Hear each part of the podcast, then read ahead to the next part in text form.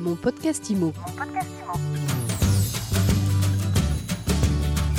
Bienvenue dans ce nouvel épisode de mon podcast IMO, le seul podcast en France qui vous informe 7 jours sur 7 sur l'actualité de l'immobilier. Vous nous retrouvez sur mysweetimo.com et sur vos plateformes de podcast préférées. Aujourd'hui, notre invité c'est Thierry Renard. Bonjour Thierry. Bonjour Fred. Thierry, vous êtes cofondateur de Richie. Richie, c'est une ce qu'on appelle une fintech, une start-up qui travaille sur, sur la finance et euh, vous vous présentez d'ailleurs directement sur votre site hein, richie.fr comme la première plateforme de conseil patrimonial. Alors, vous êtes parfaitement adapté, la personne idéale pour répondre à cette question. Comment est-ce qu'on peut préparer sa succession de son vivant hein, lorsqu'on est paxé?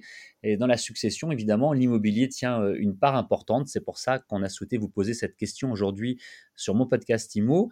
La première question, la première sous-question que je vais vous poser, ce que vous recommandez, c'est de choisir quelle version, quelle formule le PAX ou le PAX aménagé On peut peut-être expliquer la différence d'ailleurs. Très bonne question. Effectivement, c'est la base. Sur le PAX, il faut bien comprendre qu'il y a deux versions aujourd'hui de PAX euh, qui sont assez euh, distinctes et qui ont des conséquences majeures, notamment sous l'angle successoral.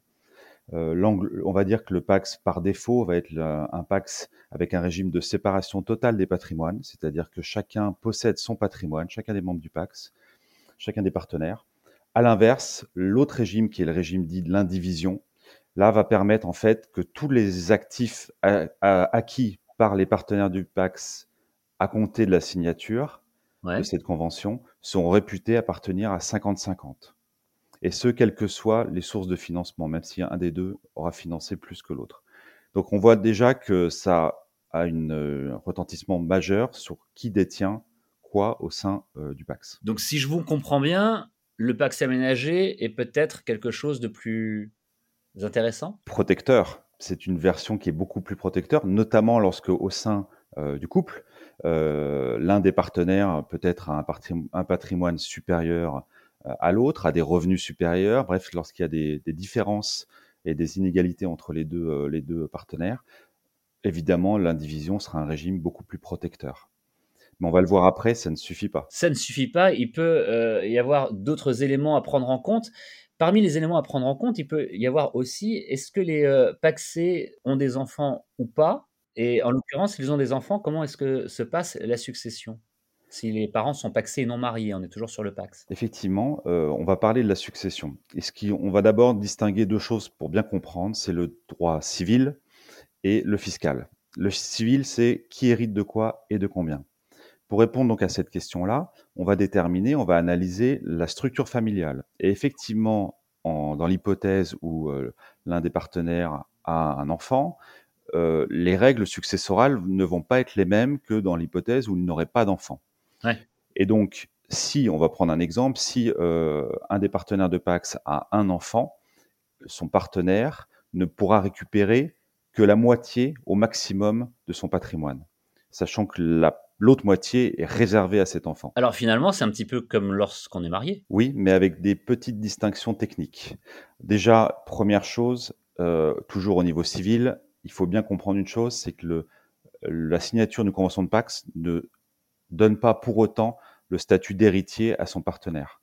Il faut impérativement signer un testament, testament holographe ou un testament authentique devant notaire ce testament va pouvoir prévoir ensuite ce que l'on souhaite donner à son partenaire. Ça peut être de la pleine propriété, ça peut être des, de l'usufruit ou de la nue propriété.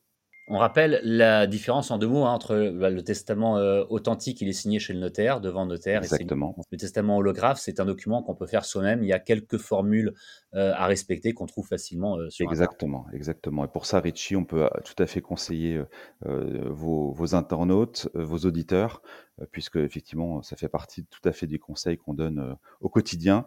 donc ça, c'est la première règle, c'est bien déterminé au niveau civil qui hérite de quoi et de combien. Et effectivement, en présence de structures familiales avec ou sans enfants, tout ça va nécessiter du conseil et euh, des recommandations tout à fait personnalisées pour que les, les qu'on n'ait pas de mauvaises surprises euh, si jamais malheureusement il y avait un décès dans le dans le, au sein des partenaires. Comment est-ce que les époux peuvent se, protéger mutuellement? J'entends toujours hein, sur le patrimoine.